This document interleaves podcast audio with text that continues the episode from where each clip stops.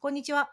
バックグラウンドレディオはエンジニアやテック業界で働く方をお呼びして、生い立ちやバックグラウンドをお伺いすることで、未来のエンジニアを目指す方や近い立場の方へのヒントになればいいなというトークプログラムです。聞き手はプロダクトマネージャーのルミエが務めます。今回のゲストは本田大和さんです。よろしくおお願いしまいつもポンちゃんって呼んでいたので、ポンちゃんってす。はい。 そうですね。当時の呼びそうそ方うというか、いつもの呼び方で、はい。えっとね僕、はルミエさんとお呼びします。はい。10年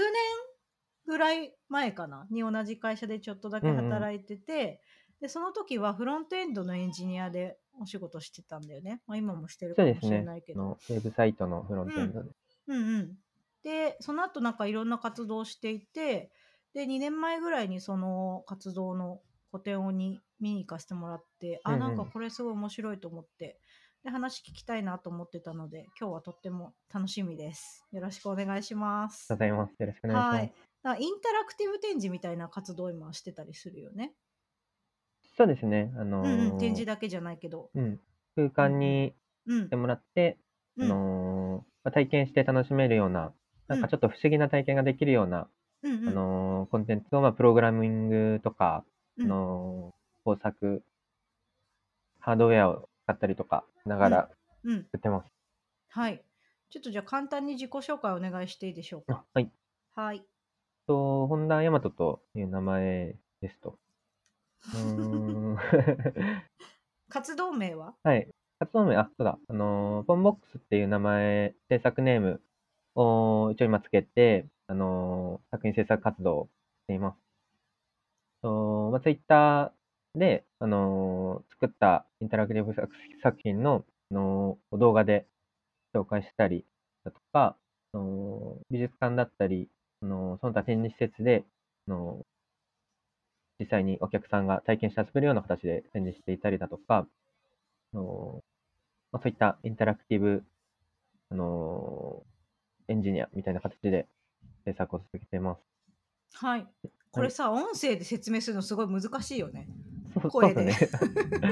声だけで、そうですね、ラジオとか初めてだし、そう。だからうん映像で見たら多分一発で、うんあーってなると思うんだけど、これをあえて そう声で説明するとすごい難しいけど、なんか、そう、あ、そうなんですよね。そこねいつも困ってて、あの、初めての人とかにどういうことやってるのって聞いてもらったりしても、うん。頑張って説明してもなかなか伝伝わらないことが多くて、うんうん、そうだねだから最近の作品で言うとそうだなあ何とかがあツイッターでさ結構ちょいちょいバズるじゃん、ありがとうございます。見てもらってる。もちろん見てますなんだろうね最近見たやつで結構反応が多かったやつ忍者のやつとかかなそう忍者のやつって言ったのが何かっていうとえっと、なんだろうまあ扇風機というかサーキュレーターみたいなものが目の前にあるとしてそれを、えっと、それに向かって忍者の印みたいのを結ぶとなんかそこに連動して扇風機が動いたりあるいはその光のエフェクトみたいのが出て実際に忍術が発動しているかのように見えるみたいなうん仕掛けみたいなものとか、だよね合って るすごい説明うまいですね。 でも、ルミエさんに説明してもらいたい。そういうのとかがあのーやっぱ映像で見るとすごい伝わりやすいから、うなんんか。それを見て「えこれってどういう仕組みになってるの?」みたいな感じでバズったりとかしています。うん、 あ、そう、ありがとうございあまとす。なんかリンゴのやつだっけ、なんかリンゴのやつも可愛かった気がするな。なんだっインけスタで見てもらって。あ、そうそう、今ね、インスタ見てます。リンゴは、リンゴを、えっと、テレビの上に、えっと、から実際のい本物のリンゴをこうポトンって落とすと、そのリンゴがあたかも、そのテレビは、あるいは、えっと、パソコンの画面の中に入っちゃったみたいに見える。で、実際にその手の動きとかに連動しているように見えるっていう仕掛け。うんうん。 合ってるあと、ありがとうございます。 みたいなもものとかそういううんいろんななんか不思議なリアルな世界と、なんかあのディスプレイの中だったりとかいろんなものが動いていくっていう仕掛けとか仕組みのところですごい不思議な体験をさせてくれるっていうことをやっているっていう感じですかね。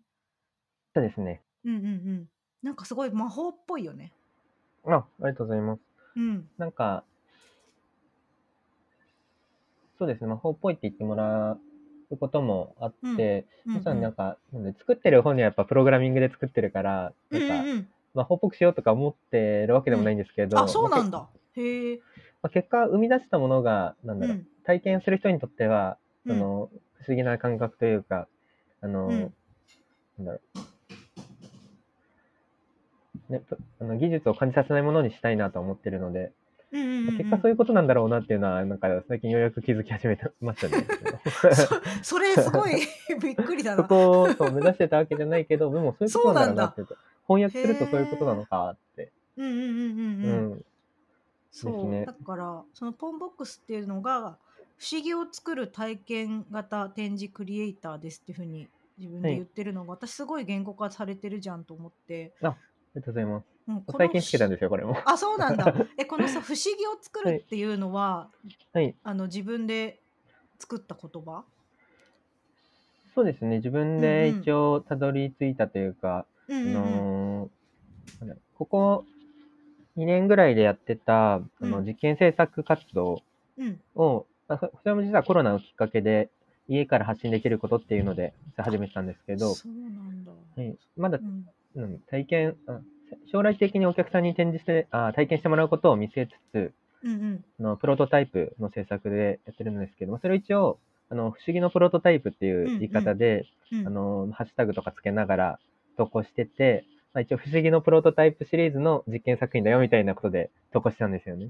はいはいはいはいで、それが、なんだろう、最近あの賞もいただけたりとかうんうんして、なんだろう、この活動がちょっと認めてもらった感じが嬉しかったりしつつ、あのーまあ、最初不思議のプロトタイプっていうのはなんとなくつけたワードでもあったんですけど、そうなんだ、あうんうんうんうんのーまあ、でも自分がやってることって結局そういうことなんだろうなとは、なんかうんうん思ったし、それで認識してもらいやすい部分も、その受賞をきっかけに、あの、うん伝わったんだっていうのうんも実感できたし、で、あのもう自分のプロフィールごと不思議を作るっていうことにしてみようかなと思って今、うん来うてるんんでうすよんね。すごい分かりやすいし、伝わりやすいと思います。あそりがとうございうますさっきその賞っていう話あったけど、はいなんかなんだっけこの前結構アワードに参加してなんだっけ2021アジアデジタルアート大賞福岡福岡一般エンターテインメント部門けん大賞経済産業大臣賞だっておおすごい。 す経済、ごいそうなんですよね。経その前も産業大臣なんか賞についてて。結構いろいろアジアデジタルアート大賞あこれも同じくのインタラクティブアート部門で前回は入賞だったんだ、そうですね、あの、過うんう去、ん確か2回入賞させてもらったことあって、うんうんうんうんで、今回は、あの、大賞っていうのが初めおーてすで、ごいうんうんうんわ、ついにもらえたと。うー嬉しかったんすごいあとデジタル絵本アワードとかも、えっと、いくつか賞をいただいてたりとかあとそうだそもそも私2013年にこうメゲのメディア芸術祭の,、あの審査員推薦作品の賞をもらってるの知らなかった結構前だよねはい2013って、これはね、あれですね、あのカヤック時代の、あそういうことかのあの、チームで、ホンタってうんうんいう、うんウェブサイ、ウェブサービスサイトみたいな、はいはいはいはい ウェブで楽しめなるるサイトうん作った時にもらったやつですね。そっかそっか。いやでも自分でその作ってるインタラクティブ作品とか結構アワードにもこれってほら、い勝手にさピックアップしてくれるわけじゃないから自分で応募しないと、そうあなんのですよね審査してくれないと思うのでちゃんと自分で探して応募してるっていうのがまずすごいなって思いました。ありがとうございます。うんうんなんかうん。ね、その、せっかくなんで、まあ、知ってもらうきっかけにもなるだろうなと思って、うんうんうんうん一応探してうんう、んうん。まあでも最近だとあれですけど、その応募するのにも割と、なんだろう、ちょっと準備が必要だったりするのうんで、うんうんうん、何個かに絞ってはいるんですけれども、うんうんこのアジアデジタルアートワードとメディア芸術祭と、あといくつかぐらいしか応募してないですよね。そっかやっぱ応募するのもそれはそれで大変なんだね。うん、なんかちょっとう準備するのが大変で、うんうんうんうん、なるほどなるほどいやなんかこういう活動をなんかそもそもやってることもしあの 働いてる時知らなかったっていうかこういうことに興味があることも知らなかったから、はいそう。あ、でも一緒にあの働いてる時は多分興味なかった、興味なかったっていうか、あそうなん そここまで興味なかったですね。うんうん。 こなれんかやっってていさく、うちにみたいな。いつ頃からやりだしたのこういう活動。と、あの本格的にやったのは本当に、早く退職してからで、うん。 4年前とかですね。うーん3、4年前ぐらいで。うんうんうん4年前だ。もともと制作、あの会社員時代もあの自分の作品を作るみたいな興味あって、たまにやってたんですけど、なかなかやっぱ普段の仕事が忙しくて、うんうんうんうもんう全然できていない状態で、うんで、まあ、フリーランスになってみようと思って、うんちょっと時間ができた時に改めてやってみようかなっていう気持ちになって、うん始めたらなんかそっちに力を入れるようになったっていううんうーん形になんなかる多分そ、の退職の前後ぐらいにまずねイラストをかイラストとかアニメーションを書き出していた記憶があるんだけどすごい、それを覚えてくれてるんですねそうそれで私まずそれがびっくりしたのあ絵とか描くんだと思って全然うんそれも知らなかったからびっくりしたうんのもともとあれなんですよね、あの、ガヤックもデザイナーとして入社したりしてて、うんうんえーうん、大学時代とかは結構ウェウェブデザインだったり、イラスト描いたりうんの方がむしろ多かったですね。うーんプログラムやりだしたののはむしろ入社してからな ので。えー、そうなんだね。いや、はいちょっとね、これ皆さん、あの、SNS なり、ウェブサイトなりでぜひ見ていただきたいんですけど、アニメーションがめちゃくちゃ可愛いんですよ。ありがとうございます。 すごいなんか、あの、カートゥーンっぽいタッチで、で、かつ、割となんだろう、3D 表現に見えるけど、はいこれって、手法の話になっちゃうんだけど、はい。これって、あの、3D モデルを作ってレンダリングしてるわけじゃなくて、2D 手法で描いてるの 2D ですね。ただ、あの、へー 3D の、うん、 3D あらかじめ作って、それをトレースしながら作ったりもしてます。なるほどなるほど。当たなんりかにそして。のウェブサイトに例えば掲載されてるアニメーションとかであのしキューブっぽいなんだろう正方形っぽい四角がこう回転してるようなアニメーションとか、これもなんかやっぱね見てて不思議な気持ちに なるもあ の 2D 画面のアニメーションなんだけど、まあ、3D の感じもあるしう、可い。愛いみたいな、あそういうことなんだじゃあこれうん自体は嬉しいコマで描いてるのと、そうですね。手法的には困るのかな。あのへえアフターエフェクトのうんうんシェシェイプトゥインっていうのを使ってて、はいはいはいはい。ああ、なるほどなるほど、パスなのである程度保管してくれるんですよね、うんうん間をう。んうんでちょっとぬるっとするというか、でそうきでする、ねぬるっとできるやつね。うんうんう。ん、ある程度間を保保管しつつ、はいはいはい。あのわざとブレさせたりしながら、うっとーん。手抜け感を出してみたいなこともやってます。そう、だからすごいそこのなんだろう、あの、感じがすごい可愛くて、なんか、ある種子供向け番組とかにそのままうんうん使えそうな テイストでもあり、そうそこもちょっと聞きたいなと思ってま した。あのーそのポンボックス名義でやってる活動いくつもそのインタラクティブ作品もあるしアニメーションもあるんだけど、はいなんかその私が前個展を見に行った時にもグループ展かな見に行った時も子うんう供ん連れてったんですけど、自分の子供を、当あり時がと多分うございます2歳と4歳ぐらいだったと思うんだけど、まあ、子供でもすごい直感的に楽しめてすごい喜んでたんだけどでもこれは作り手的にはなんか子供向けっていう意識でやってるわけではないんじゃないかなと思ったりしてそこがちょっとうんうんうん聞いてみたかったです。そうですね、あのー子供向けのものを作りたいと思って始めたわけじゃなかったんですけど、うんうあんうのん割と作るもののタッチが柔らかいというか親しみやすいって言われるものがうんうんうん多かったりして、うんで、お声掛けいただく展覧会とかも、結構子供向けの展覧会とか、子供向けのチームから声がかかったりうんうんとかが多かったので、自然と、なんだろう、子供向けっぽい作品も増えてたんですけど、あの元のスタートはそういうことではなかったんですよね。子供向けのものをああ作りたやいっぱという。そうなんだ。うんうんそんなまあ気たがした。だ、あのー子供が楽しめるものは、あのー大人も楽しめるんじゃないかなっていんううんんうのは、あの気持ちとしてあって、なんだろう、大人が楽しめて子供が楽しめないものって結構あると思うんですよね。そのうんはいはいはい。なんだろ複雑難解なものとかううんんう。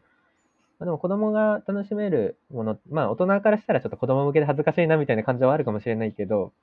基本的に理解はできるはずだから、うんうん子供型の、子供でも分かりやすく楽しめるものっていうのは意識としてはもうできてきてますね。うんうんうんそういやなんかまさにそうなんだろうなと思っててすごいやっぱシンプルで直感的だからなんかまあ大人がやって恥ずかしいってことは多分あんまりないと思うけどあのやってみて楽しいっていう感覚はね本当に共うんう通んしてると思うんで、すごいやってて面白かったです。 なるべく、うなんんかいろんな老若にゃんのような人が できると、うんうんうんうんできるものを作りたいなっていうのは気持ちとしてありますね。うんうんうん、なんかさ結構そのさっきその技術自分としては技術的なアプローチも入っていたりするっていうこともあったと思うんだけど、はいなんか考える時ってなんだろう例えばこういうふうにこれが動いたら面白いなとか例えば、えっとライトが急に声に反応してこうなったら面白いなとかうんうなんんかそういう発想からいくのかあるいは今回はちょっとユニティかける何々でやってみるか みたいな感じなのか、うんその辺って発想のきっかけっていうかはい。発想していく段階としてはどういう時が多いですかうーん。最近だと、まあこの辺も結構アップデートしてきてはいるんですけど、うんなんだろう。きっかけは、あれですかね、センサーの使い方だったりとか、うんうんうんこのセンサーあ、この入力、このユーザーの動作で、うんうんこういう表現に変えたら、あの、驚きのある、ワクワク感のある体験になるだろうなっていうところからスタートすることがうん多いですね。ううーん、そんこから、なんだろう。あのーそれだけだと、アトラクション性が強くなるというか、はいはいはいあはいのー技術的な、技術的なじゃないかな、その体験的な面白さだけのものになってしまうなっていうのがあって、まあ、そこから、ね、きっかけで知ってもらうことが多いので、うんうんあのーまあ、そこが、まあ、一番、あのー力入れた方がいいポイントでもあるんですけど、うんうんやっぱり付加価値として、あのー作作品のコンセプトとかストーリーみたいなものをつなげていきたいなと思ってて、うんでそれでそこからやっぱ世界観が作られていくのかなと思うのででそれをとも、初期段階からもう伴って考えるようにはしてますね、うんうんうん、だからもう頭の中でかなり出来上がりやすく最近になってますねもうこなんだろうこういう体験にしてこういう世界観にしたらこんな感じになるのかなみたいのがう、んううんん、そっ割かと構築できてきてるというかじゃあなんか割と手を動かしながら考えるっていうよりは意外となんかこういうあこれってこういうふうにできるかなみたいな感じで、はい考えてるうちにこうポッポッポってつながっていったりとかして、うんあいける気がするよしやってみようみたいな。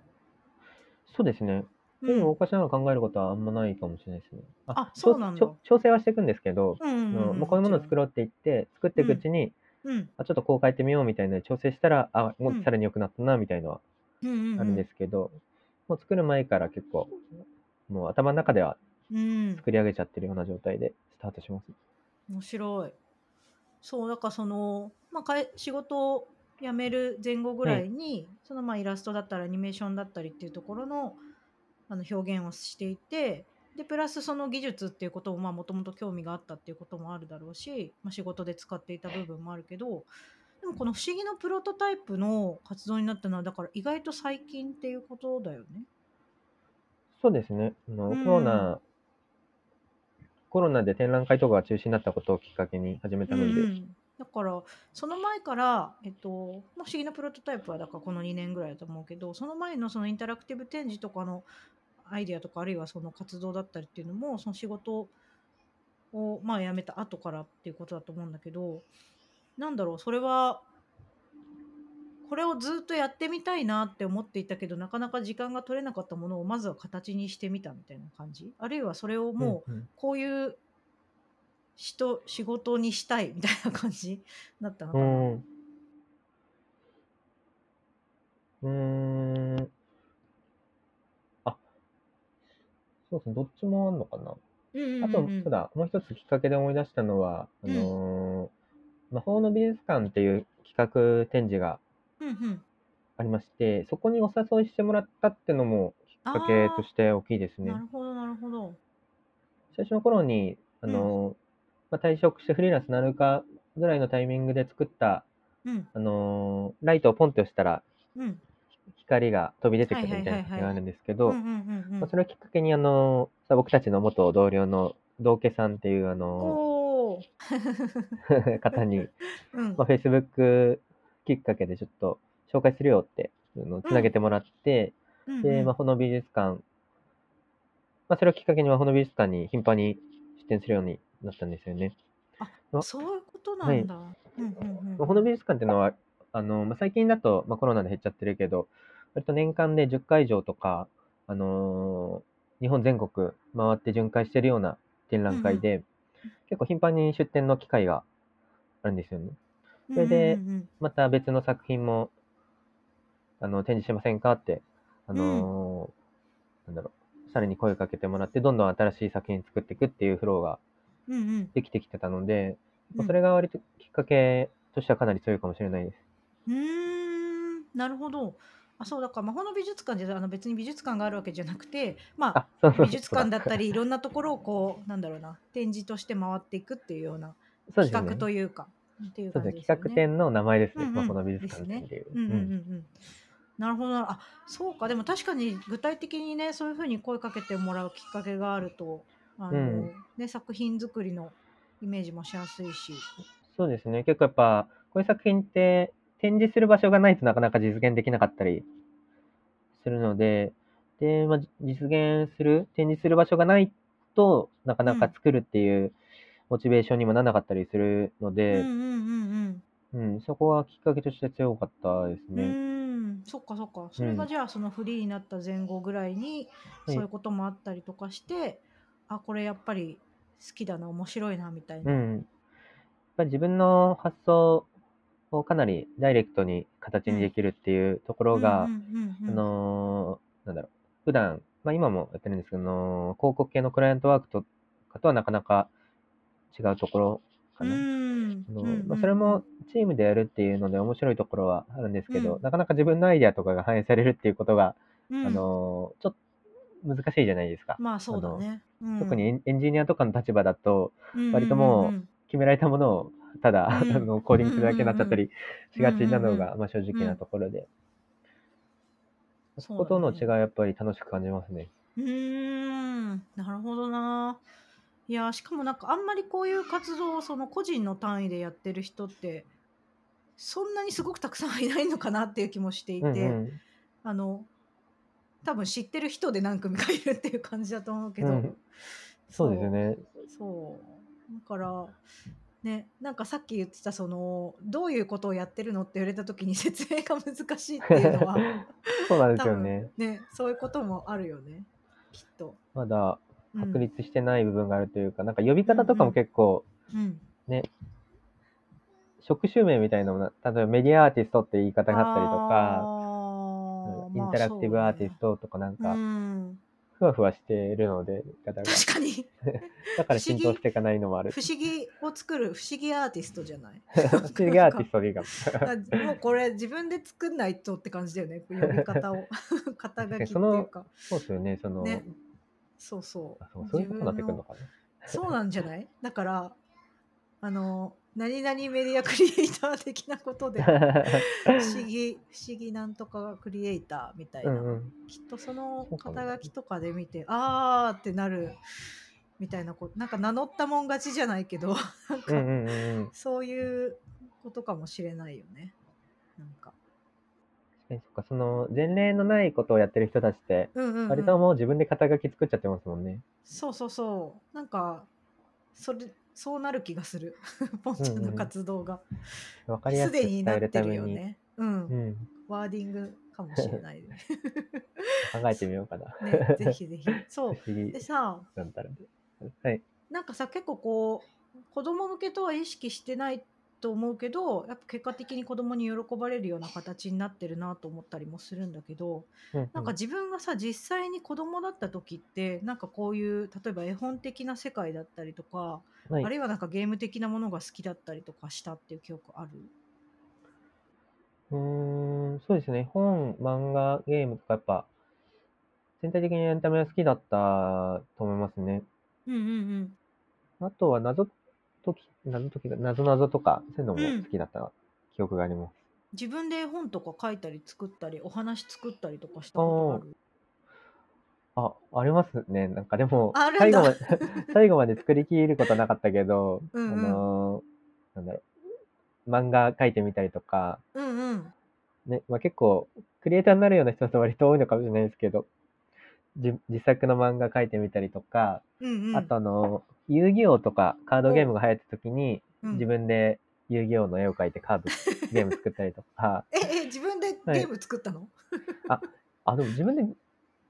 ゲーム作ったこともあったんですよ、今。あのーえまあ、うん今話したのは、遊戯王を模した、あの、うんうんうんみんな実際のカード買えないから、手 作りで、厚紙で切って、 攻撃力とか防御力も自分で自由につけられるんですよね。 やりたい放題 じゃん いいねでそれで絵が絵が苦手なこの文とかも書いてあげてまし たね。いいねあとカーはド、屋さんあの、小学5年生から6年生の時に、うんあの自作のボードゲームとか作ってましたね。えー、えどういうことどうやって自作作るのの、いやなんか、でも本当にあれですよ、手作りの、あの、うん厚紙つ使ったりとか、うんうあんうのんお菓子の箱を使ったりとかしな がら、あの、どういうのだったかな、なんか、すごろくの自由に動ける版みたいな、はいはいはいはいはいはいなんかはい六角形、一マス一マスが六角形みたいな形になってて、そこおうおうをすごろくで自由に動けるみたいなうんゲームで、うんまあ、今思うとでもゲームとしてまだ成立してないようなゲームなんです けど、でも自分なりにそういうのを作ってましたね。えー、えお友達とそれで遊んでたのかな、なんか、小学校の文化祭みたいなのがあったんですよね。文化祭的なイベントが。それで、教室一つ借りて、うんうん、うんあの、一応お客さんというか、まあ、小学生の子たちが来てもらって、頑張ってせ説明して遊んでもらってました。 えー、いいねいいじゃんなんかすでにじゃあその時からなんか自分で作ったり書いたりするのは好きだったんだねそうですね。うんううんうんん、その頃から。子供の時からじゃあ絵は美術が一番好き得意みたいな感じう図工、あ、でも一番得意なのは算数でしたね。ーん高校も理数系なんですけど、あのー、一番得意なのが、うん、理数系で、へえ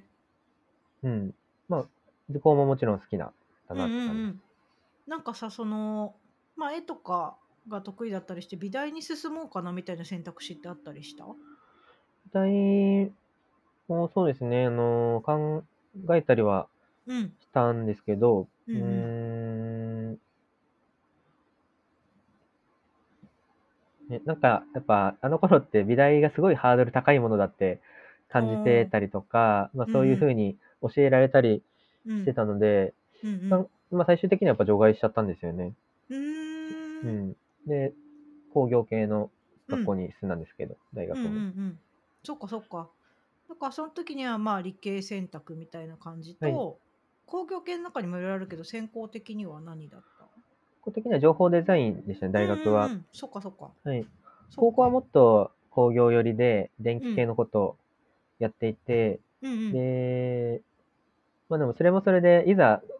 こっちを専門にするってなると、ちょっと自分に合ってないのかなとか思ってたりして、うんで、高校が5年生の高専なんですよね、高等専門学う校んで。そっかそっか高専なんだね、うんうんうん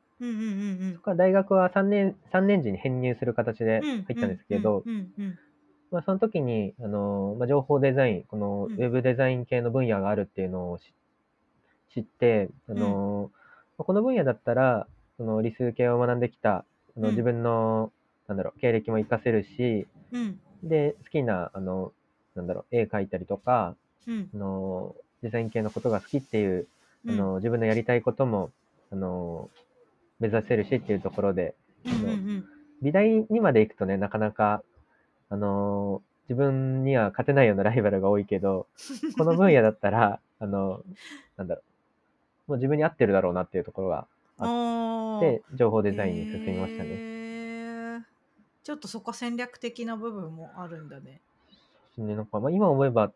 ていうのと、あと、母親がすごいアドバイスしてくれたというか、なんか一緒に考えてくれて、うんうん。あのー、なんだろう。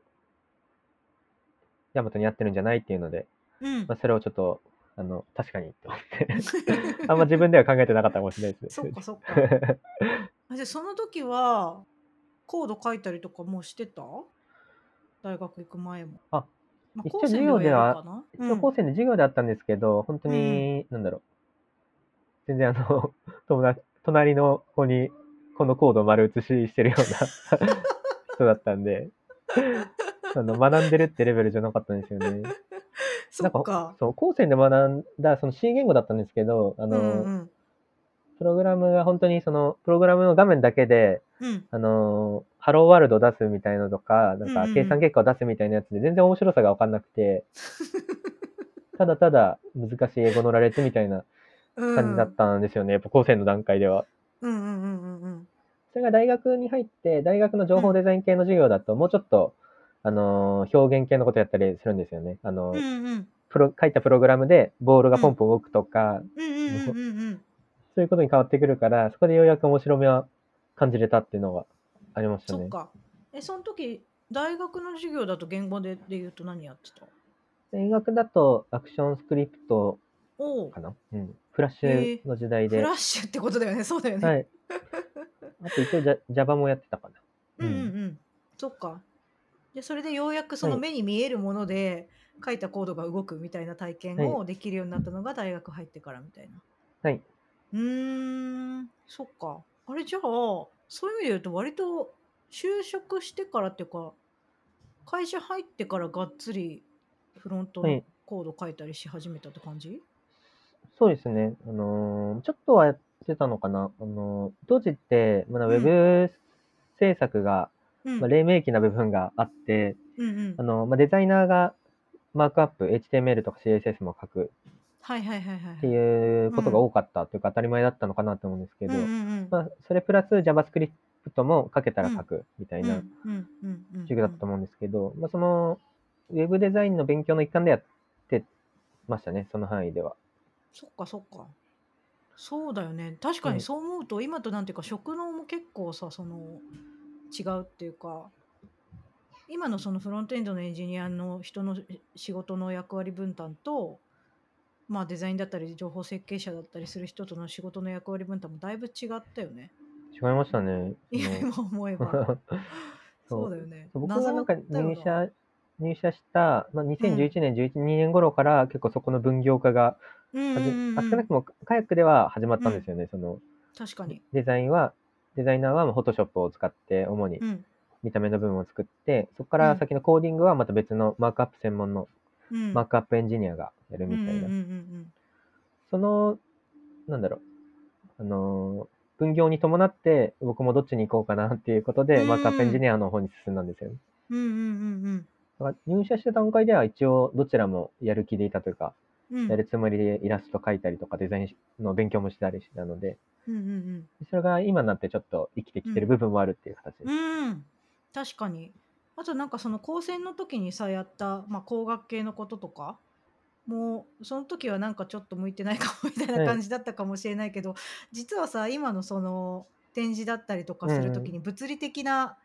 ことをしなきゃいけなはいいことも多いじゃない、うんうんうん。そこには結構役立ったりするのかなと思うんだけどそうですね。もしかしたらそうなのかもしれないですね。その、ねなんだろう。あのー、敬遠しない、せずに取り組めるっていうようなうんとかもあるし、まあ具体的にはね、ハンダゴテとかそは、うまそうあ、そうそうそ構う成自体に使ってたりとか、うんまあ、線形代数とか結構使いますね、今も。そのあ、そうなんだサイン、コサイン、タンジェントみたいな。そのやってる時はこんなん何の役に立つのかなそうってすごい思っ てて、何のために覚えるんだろうって思ったんですけど。そ う今になって役立つ、はい、意外とあれなんですよ、高専時代の友達うんは、あの割と車会社に就職したり、電気系の会社に就職したりしてるんですけど、うんうんそそっちだと意外と使わないんですよね、サイン、コサイン、タンジェント。そうなんだ。 ね全然違う分野に進んだはずの僕が、その、線形代数は使ってるっていう。面白い。えそれでも具体的にどういうこと例えば何かの動作をする時はのい落下の、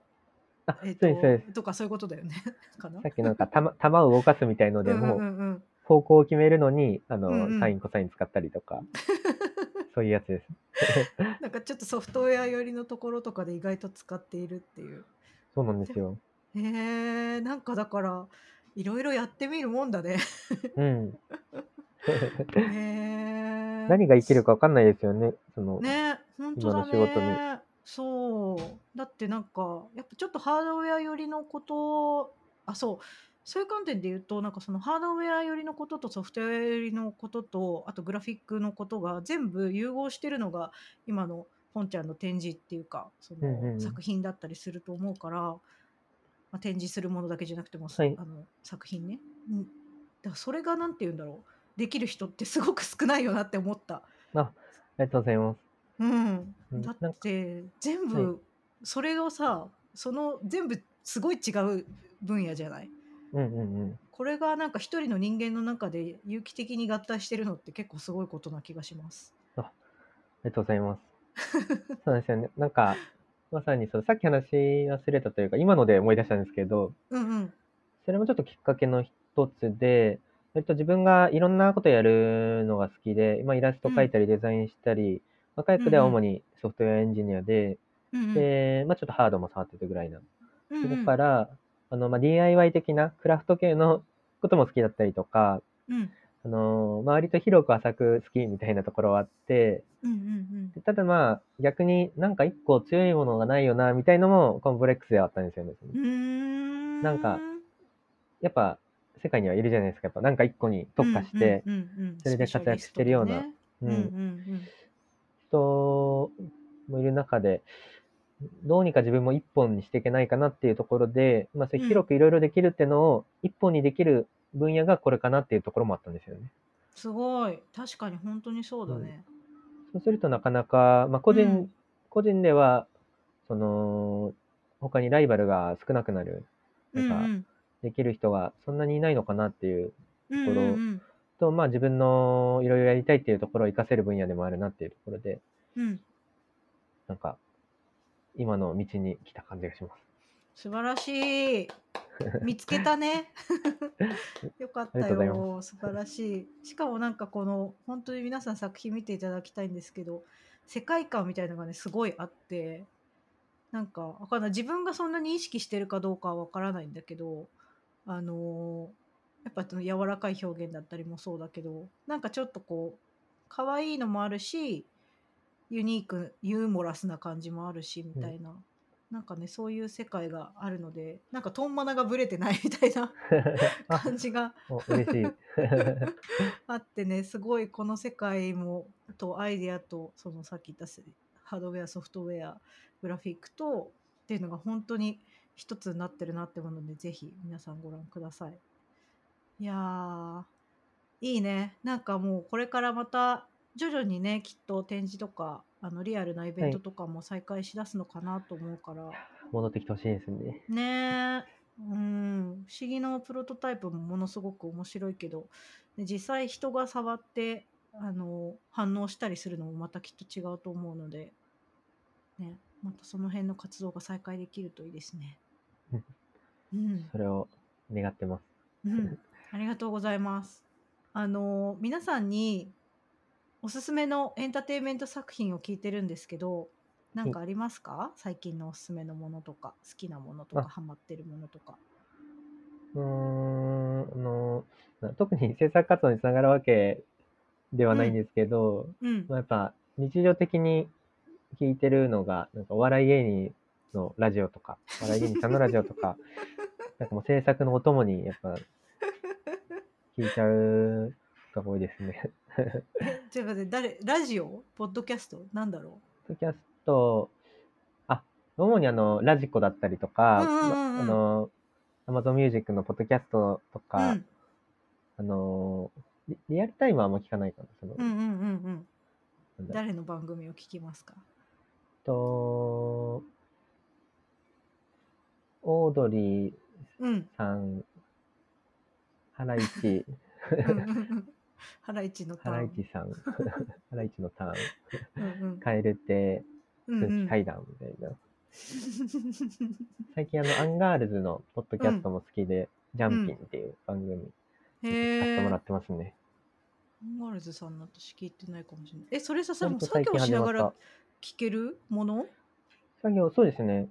あの、作業の中でも結構うん絵、絵描いたりとか、うんあうん。のーなんだろう、ヤスリで、あの、うん。やす って、やすってる時とか、そういう、なんか、右脳、右脳っていうかなんか、あんまり、左脳使う系は向いてないんですよね。へえ、あ、なるほど。プロ、プログラミング中とかは結構難しいんですよ。頭に入ってこなくてあ、その、ラジ確オかが。に。だから、なんていうのこう、やってる作業によって、ラジオ聞ける作業とそうでない作業があるって感じありますね。ねへえ。ラジオの方にむしろ耳がいっちゃって、全然プログラム集中できないとか。それさでもなんていうのそれつまりポンちゃんと一人の人の中でプログラムを書いてるバージョンの人の時と絵を描いてるバージョンの人の時が両立してるっていうことだもんね。そうですね。結構右脳作業、左脳作業みたいな感じで、面白なんい。か、で右脳作業の時にはラジオを聴こうみたいな。そうですね。うんうんうんうん左脳作業の時もたまに聞けるんですけど、なんかすごいゾーンに入ってる時は、どっちもい、なんだろう、ラジオ聞きながらプログラムをかけるみたい な時もたまには、調子いい時はあるんですけど、基すげ本え的には、いいね。えそういくつぐらいの時から聞き始めてたラジオって。ラジオ、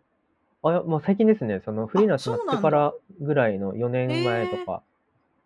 全然身近なものじゃなくて、うんうん、あの、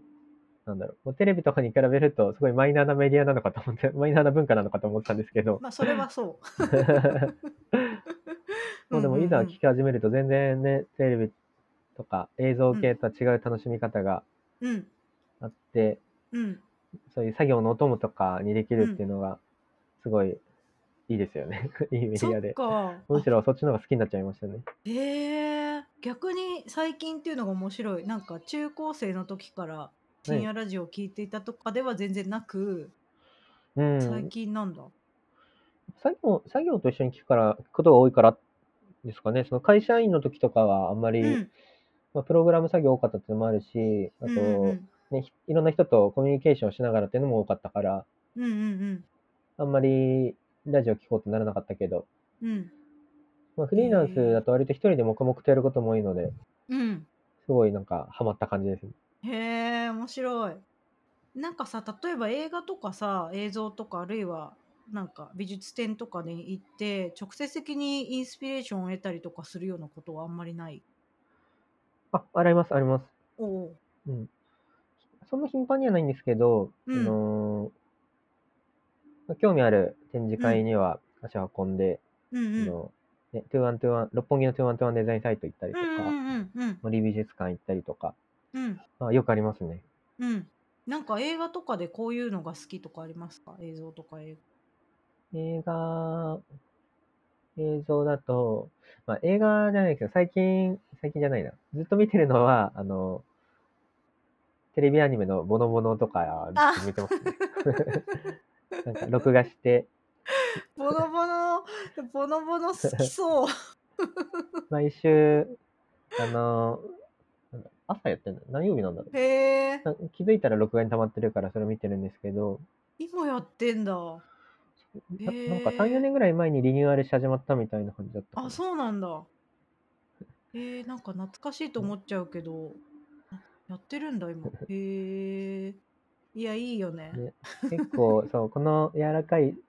世界観、まあ、うん可愛らしいこのね子供のたちの世界の中にやっぱ現実を反映されした物語とかもあって、なんか考えさせられる部分もあったりして、あるよね。最近あのあれだったんですよ見た回がうんす。ごいココロナの世界を反映したへえ。お話とかがあってそんなのやってんのそうボノボノたちの森にあの、うん感染病が流行っちゃうんですよね。あのええ。 泣き病っていうすぐ涙が出てきちゃう病気だったんですけどそれを感染して切うんうんで、ボノボノ、感染した人は一応か隔離して、あの、へえ他の人と会わないような部屋に入って、うんうん療養して、で、ボノボノはかかってなかったんですけど、あのかかってない人たちは、あの葉葉っぱのマスクをして、なんいやか、ーすごいなうー、ん、葉っぱをマスク代わりにしてつけて生活へして、えすごいねみたいまさにコロナの話を、うーん世界なんか、 そん面な白いですよね、そういうのを持ち込むのが。うーんねなんかただ可愛いだけじゃないあ、それそれ、泣き病はどこ行ったの、へーマスクしてる。へえそっかー切ないなんかうん。 うーんなんかでもちょっと可愛いなやっぱうり、ん。可愛いですよね。このマスクの感じとかは可愛いけど。なるほどなぁいいね、ボノボノ。なんかさ、すごいこの世界観のさ、あの色合いとかもだけど、あの、うんポンちゃんの、に、すごい独特なものを感じてるんだけど、なんかそれはどういうものが好きだったとかあるのかなおーおありがとうござい主ます。戦が黒じゃないとか、なんかそういうことなうんんでうすけど。んうん。うん。そうですね。その、なんだろう、なんかに影響されてるという、まあ、いろんなものの影響はされてると思うんですけど、うんうんうん。あまりこれっていうのはないかもしれないですね。一応なんだろう、その、毒激し強い黒、000の黒とか、うんうんあの赤とかはあんま使わないようにしようかなっていう、うん、そういうのはますまあ、どうしても使わなきゃいけない時はあるんですけど、まあ、数としては少ないって感じですかね。うんうん。なんか、この、なんていうのカラースキームというか、色合いみたいなところが、すごい可愛いなと思っていて、なんか、何っぽさみたいのとか意識してたりしますか例えば食べ物とか わかんないけど、あー、何っぽさか。うーんなんかお菓子っぽいなって私は思ったんですよね。おーいやず言われてみるとそうかもしれないですね全然意 別識しにてなかった本人は意識してないっていう。 そうなんなとんなだ。このく統一したいなみたいのはありました。なんかこの可愛さって何なのかなって思って考えた時になんかお菓子の可愛さなのかなって思ってました。 それをそういうようにします、今 度から。そういうことにしとこう。後付けありがとうございます。なんか宣伝しておきたいこととかあの告知しておきたいとこととかありますかどうなんだろう。 ?SNS とか、うんあそうですね、SNS、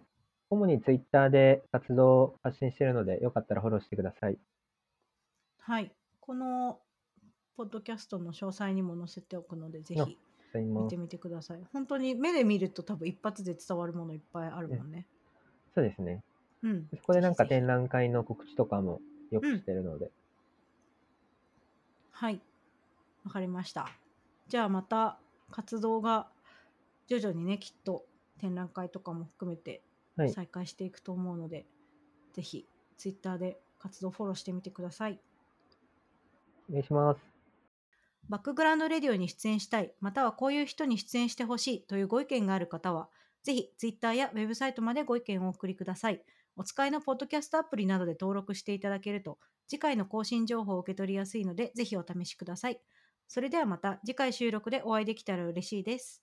さようならバイバイ、さよなら。